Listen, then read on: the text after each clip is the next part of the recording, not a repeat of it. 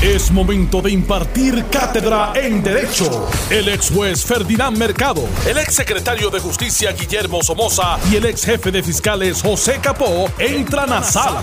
Todos de pie, porque a continuación arranca el podcast de Ante la Justicia. Soy Alex Delgado y está con nosotros el exsecretario de Justicia Guillermo Somoza, a quien le damos las buenas tardes, licenciado. Saludos, muy buenas tardes a todos. Licenciado José Capó, ex jefe de fiscales, buenas tardes, bienvenido. Muy buenas tardes, saludos a todos. Y el licenciado Ferdinand Mercado, ex juez. Buenas tardes. Muy buenas tardes, distinguidos amigos. como un profesor de Derecho que yo tenía, que todo el mundo esperando que empezara a, empezara a preguntar los casos por, por orden alfabético, a veces brincaba, empezaba por, voy a empezar por la M. y, todo el mundo sorprendido. A la audiencia, incluyendo los que nos están escuchando para repetir más tarde, eh, ver, ver, ver, lo que se analiza aquí para, para coger ideas. Así que, y, puedan desarrollarlo después. El temario, el temario. Pero anyway, usted a las 3 usted lo escucha primero. Hay cariño. Todo el tiempo. Bueno, eh, ayer hablamos de, de, lo del video de la gobernadora del pasado viernes publicado eh, y que pues causó cierto nivel de indignación, eh, pero más allá del nivel de indignación lo que se ha estado discutiendo es el misterio de quién hizo el video, eh, ¿verdad? Si fue un video de campaña, que evidentemente es un video de campaña. Eh, eh, de cara a las elecciones donde se resalta únicamente la figura de la gobernadora, no de su administración, como ya dice o como ya ha indicado, porque yo no veo a Elmer Román, yo no veo a Pedro Janer, yo no veo a, a Dios mío, eh, se me escapa el nombre, al general Reyes.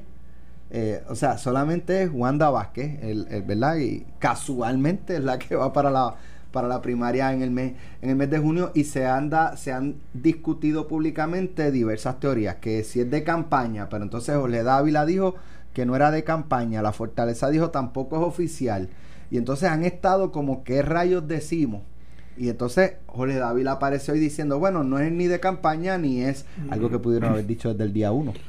Pero ah, vienen con esto el quinto día de la controversia. Bueno, es, esos videos, eso es personal. Que lo subió en su cuenta personal. en su cuenta es personal. Pero la producción del video, porque la, la cuenta personal es como un medio, es un medio de comunicación. Bueno, pero la cuenta no es tan personal. La cuenta de ella también es como gobernadora, porque así lo dice su perfil. Eh, esto está en un cuestionamiento abierto. Ayer, ayer decíamos que eh, había una posibilidad de que hubiesen descubierto algún hueco. Pues mira, parece que les tomó tiempo, les tomó más o menos cinco días descubrir esto de que es un vídeo personal. Claro, eso no lo, no lo va a librar de responsabilidad en términos de una querella. Ya uno de los comisionados, el comisionado electoral del Partido Popular Democrático, ha hecho cuestionamientos en términos de, de, cuándo se grabó, quién lo grabó, eh, quién, cómo se pagó. Las la preguntas que hacíamos eh, ayer, pues el comisionado del Partido Popular aparentemente las adoptó y eh, hay una posición y un cuestionamiento sobre esta materia. Es interesante cómo han cometido error tras error en una cosa pequeña que pudieron haber despachado desde el primer día.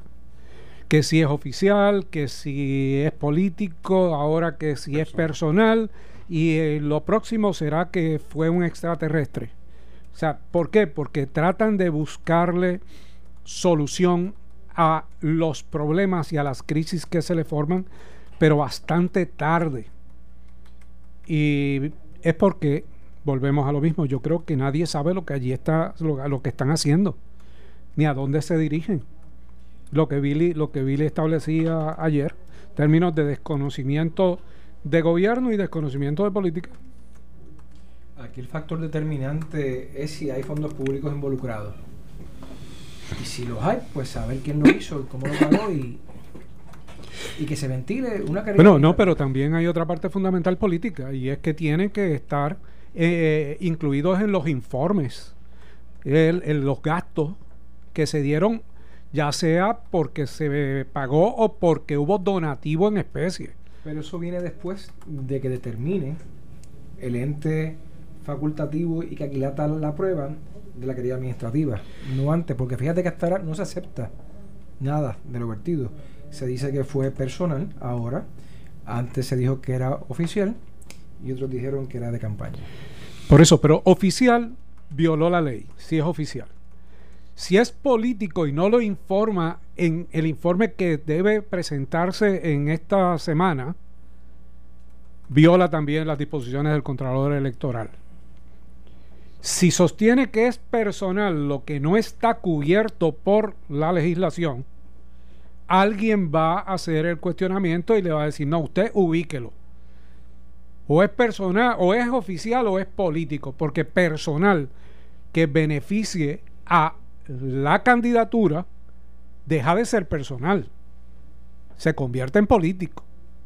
Y así se lo, así se lo van a adjudicar. Pero para eso tiene que haber, y es una pregunta que estoy haciendo, una querella, número uno y número dos, tiene que aquilatarse administrativamente porque no, no la han vinculado todavía. No, no tiene que haber querella porque el comisionado, el, el contralor electoral. ¿Puedo hacer la pregunta sin, sin Eh, entrar en ello? Si no, tan pronto vea, tan pronto el comisionado, el, el contralor electoral vea el informe y evalúen el informe, pues va a emitir cuestionamientos. Un requerimiento. Claro. Mira, este, yo coincido con Alex.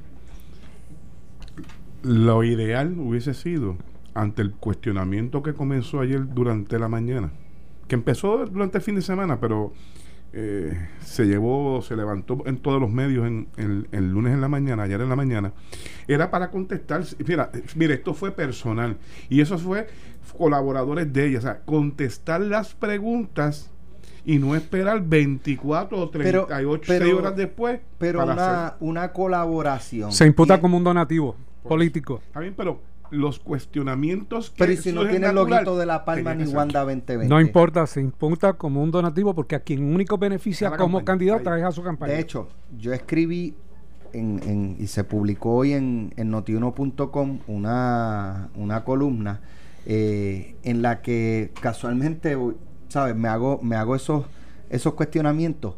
¿Quién se beneficia? ¿Quién se beneficia Ella. de, de porque ella dice que es por el pueblo, que Eh, es para mostrar empatía y solidaridad. ¿Cuál es la consigna que utiliza? ¿Cuál es la consigna que utiliza? Que ahora mismo no me acuerdo. La consigna que utiliza este, este vídeo al final. Eh, ay, no, caramba, no me acuerdo. Eh, pues tan Mi pronto. prioridad eres tú. Ajá. Ajá, ¿quién es mí? De ella. Ella. ¿Y tú? ¿Y tú quién eres? El pueblo. Elector. Pues entonces, ¿es político o no es político? ¿Se imputaría un donativo político a todos los que colaboraron? Definitivamente. Por eso te digo que eso te- es- esos cuestionamientos tardaron mucho ahora con el cambio, ¿verdad? Después de 24 o 36 horas eh, del cuestionamiento para salir entonces con esas respuestas. Tienen que estar preparados y obviamente más el director de campaña que sabe cómo se juega la política en este país. Mira, que ese cuestionamiento Mira la- las preguntas que yo hago. De hecho, pueden entrar a notiuno.com. La columna se llama eh, ¿Quién está con Wanda? Y un poco es preguntando quiénes son las personas que la, están asesorando en términos de nombramiento, que tienen que después estar retirando. Ah, eso es otra cosa. Este, en términos de, de decidir, con este video no las vamos a comer, este, como dicen, cruda y sin sales. Cruda y sin sal. sí. Pero hay un párrafo que yo eh, eh, eh, digo. Vázquez Garcet intentó justificar lo que parece ser un error de su equipo, indicando que el video no es de campaña política y que solo muestra solidaridad y empatía de su administración. Bien, ¿qué bien hay de mostrar ese, o sea, con ese video. ¿Qué, bien hay en beneficio del pueblo con mostrar ese video? De hecho, a cinco meses de una primaria eh, el- el- electoral, con solidaridad y empatía, ¿algún indicio de duda en el electorado de la ciudadanía de que ella ha sido empática y solidaria? Yo creo que eso no, no hay necesidad de plasmarlo en un video, este, porque a menos que tú entiendas que hay un déficit de reconocimiento por parte del electorado de que tú has tenido empatía y solidaridad con ese sector. Yo voy a salir. ¿Qué, qué efecto, como parte del en beneficio del pueblo, qué efecto psicológico positivo tuvo en la psiquis de los afectados? ¿Cómo les benefició el video? Amanecieron el sábado y el domingo más tranquilos, animados y esperanzados por el video. O sea, ¿qué beneficio público, qué bien tuvo el pueblo los, los afectados con el video? O sea, ¿qué provocó, qué beneficio provocó en, esa- en esos afectados? ¿Cuál? Solidaridad. No, y, ok, y, y- y qué, qué bien obtuvo el país? Eh, eh, o sea, de ver el video o los afectados. Bueno, empatía, que hay personas que se preocupan por ¿Y ello. qué, y qué se causan ocupan. eso? ¿Se sienten más, estaban más contentos el sábado y el, y el Eh, domingo? Mira. ¿Más esperanzados? ¿Vieron? No, ¿qué, o sea, ¿qué? Mira, eso, eso es individual. Me preguntas a mí, yo puedo sentirme abstrayéndome o poniéndome en los zapatos de esas personas. Oye, hay gente Que que, se se, preocupa. que se ocupa, hay, otro- hay gente que se preocupa. Eh, fíjate, de tantas noticias está dirigido a esto. Pero yo te voy a. Yo voy a defender a la gobernadora ahora mismito. Y lo voy a defender en este aspecto. Este me dio la herramienta. la creación del micrófono.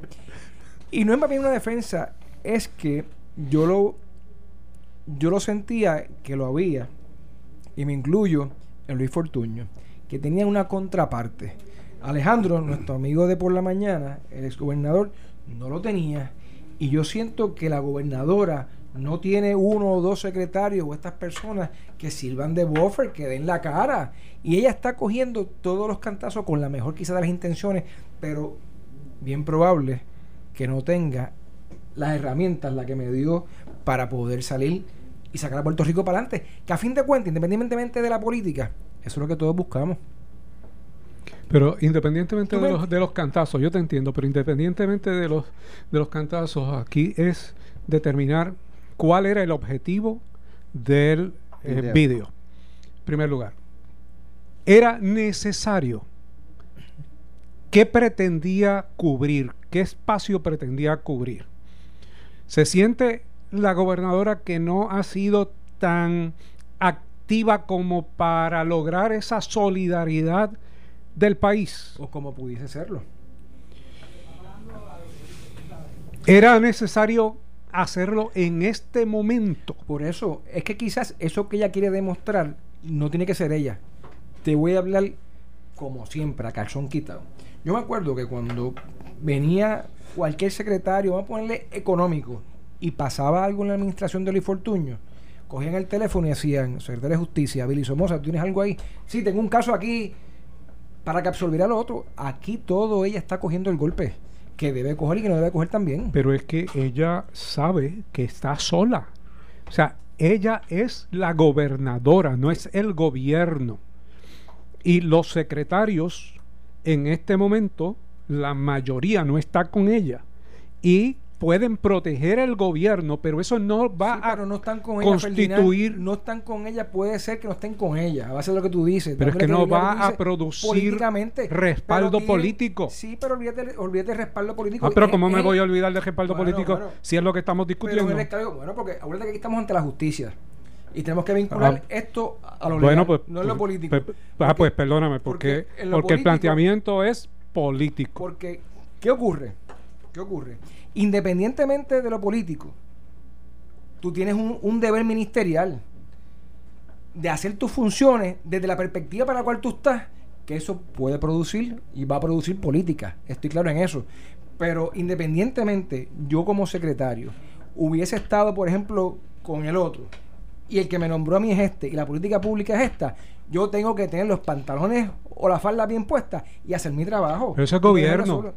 Bueno, Es que así debe ser. correcto. Pero ante lo que debe ser gobierno, lo que yo te estoy diciendo es que ella probablemente se sienta sola y eso la lleva a hacer este tipo de vídeo que es político, Estamos hablando. que es político y, y nos estábamos planteando, nos estábamos haciendo preguntas de cuál era el objetivo, qué pretendía subsanar y por qué hacerlo ahora. Y yo creo que si ella piensa que no está totalmente cubierta ante el país y que necesita este tipo de expresión mientras está temblando, porque todo el mundo sabe lo que está pasando en el país. Todo el mundo la ha visto a ella en sus gestiones.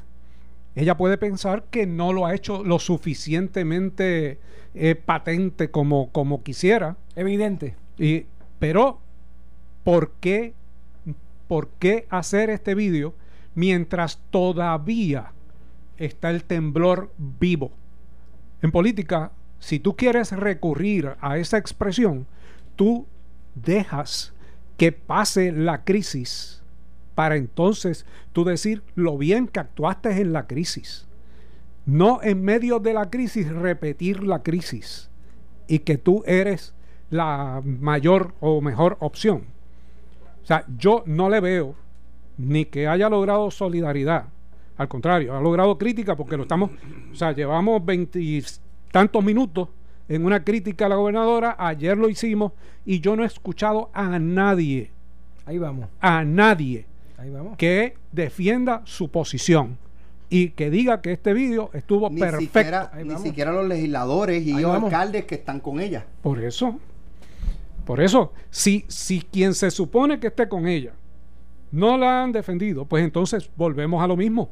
Es que ella se siente que está sola y que necesita eh, eh, proyectarse ante el país de esa manera ah, empática, pero es un, políticamente es un error lo que hizo. El llamado es, gobernador, hay que jamaquear el palo para lo que queda. En cuanto a gobernanza, te estoy hablando.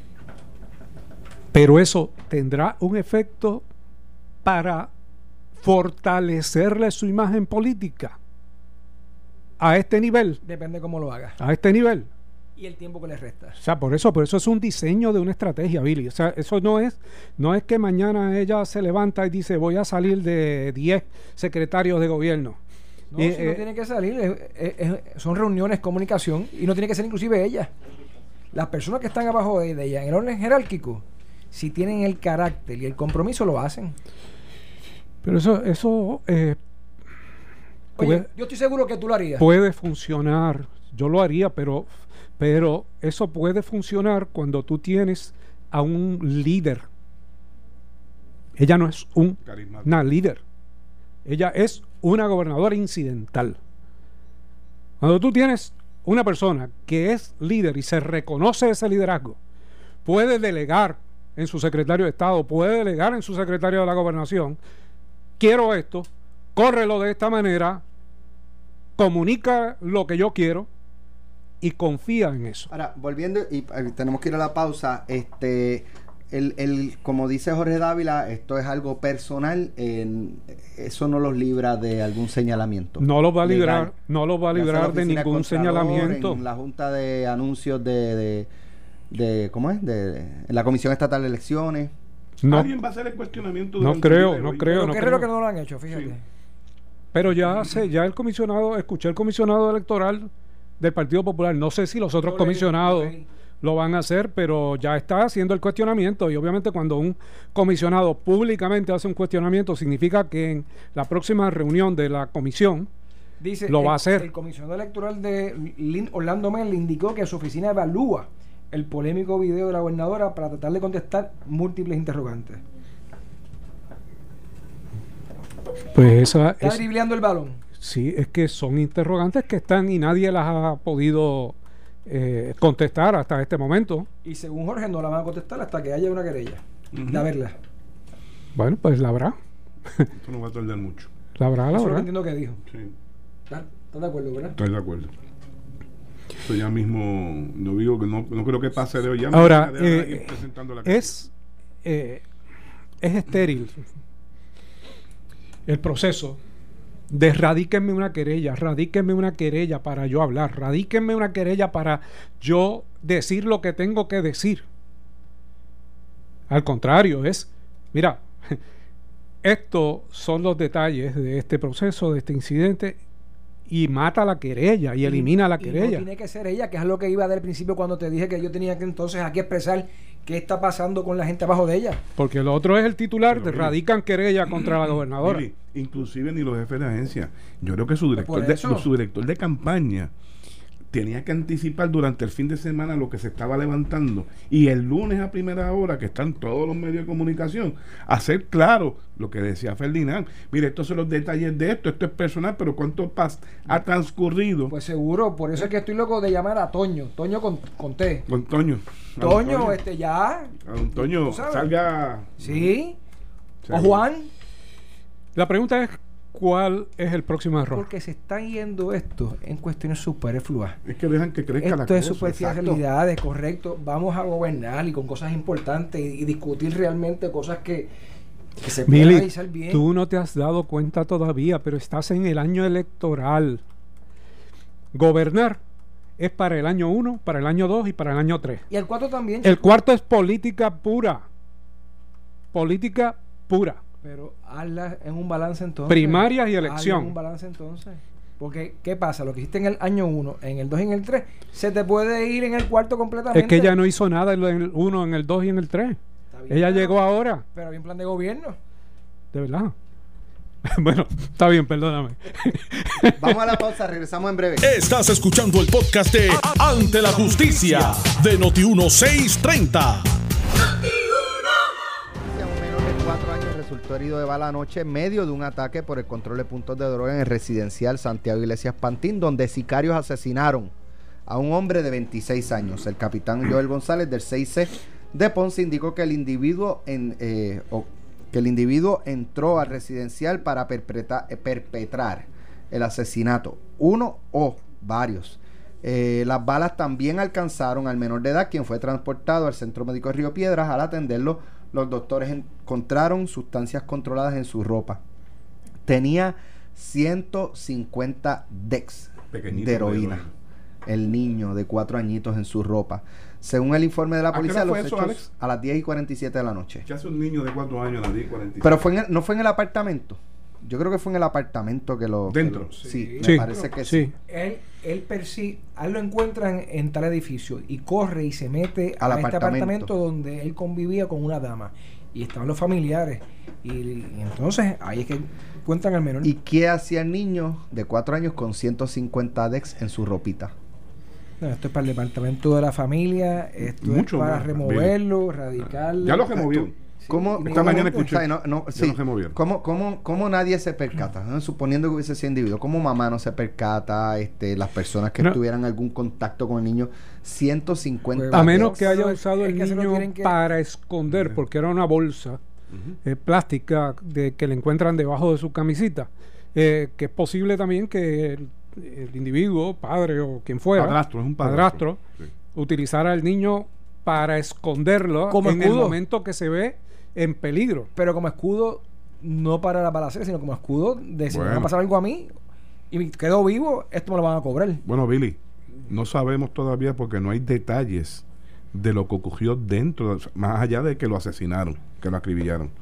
No sabemos si al momento de ese niño, oye, un niño de cuatro años de edad tiene casi las mismas heridas de bala, una por cada año.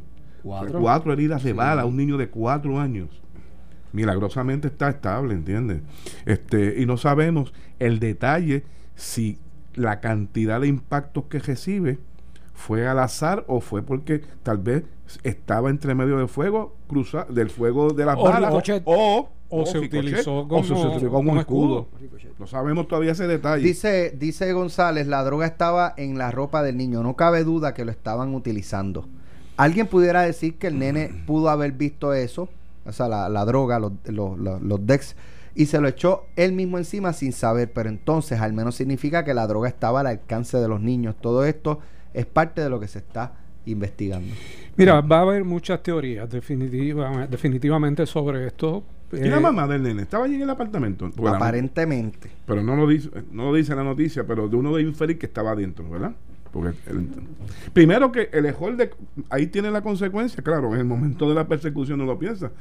Si sabes que te están disparando, ¿cómo vas a entrar donde hay otras personas inocentes No los protegió. a proteger para protegerlos a ellos? a menos que fuera a buscar un arma.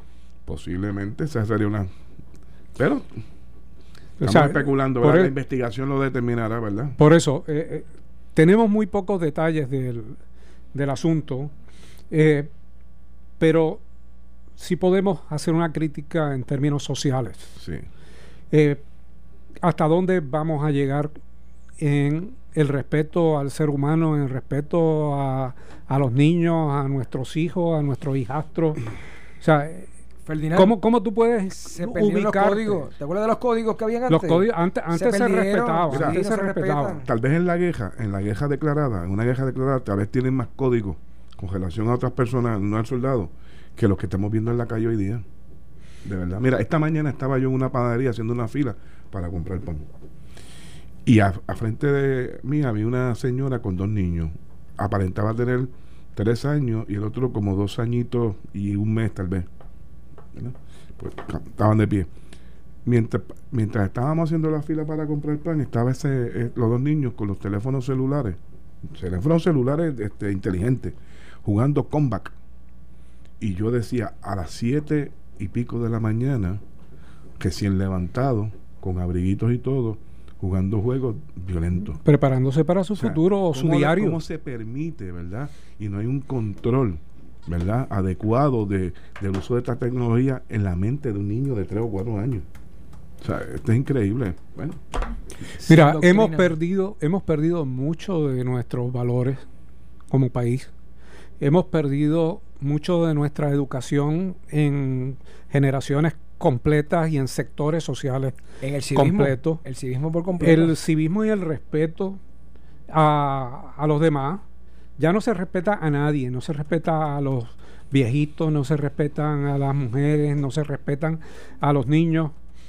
Es la supervivencia inmediata. Supervivencia inmediata. La pobreza sí es uno de los efectos graves que, que tiene nuestro pueblo, pero se puede ser pobre y honrado a la misma vez que era lo que preciaba a, a- a las generaciones de nuestros abuelos y nuestros bisabuelos que se criaron que trabajando dentro de la pobreza y fueron subiendo pero dentro de esa pobreza sin perder sus valores y sabían la grandeza de la pobreza residía en, su- en- en su honestidad. en su honestidad en su honestidad y integridad integridad. Y, así. y- y lamentablemente todo eso y no tenían mucha educación no tenían mucha Sí, pero educación tenían la necesaria El para el civismo agudo. y respetar que mis derechos culminan donde empieza el suyo y viceversa. Pero ahora que hemos adelantado tanto, realmente lo que hemos es retrocedido a un salvajismo terrible. ¿Sabes cuando yo vi un poquito de que la gente se percató de que estamos viviendo tan apresurado? Con María, con el huracán, donde uno no tenía más remedio que compartir lo poquito que tenía, o aquellos que tenían plantas, generadores eléctricos, le enviaban las extensiones a los vecinos. Ser el silenciador. Sí. Mira, eh. María, María, yo Oye, creo... yo tratando aquí, yo tratando aquí, y esta me metió un recto. Mira, había, había una marca de, de, de planta que eh, le decían la amiga del vecino, porque hacía un ruido y ahí tú los calmabas dándole una intención. María, mira, el Ma-. María fue un catalizador para muchas personas.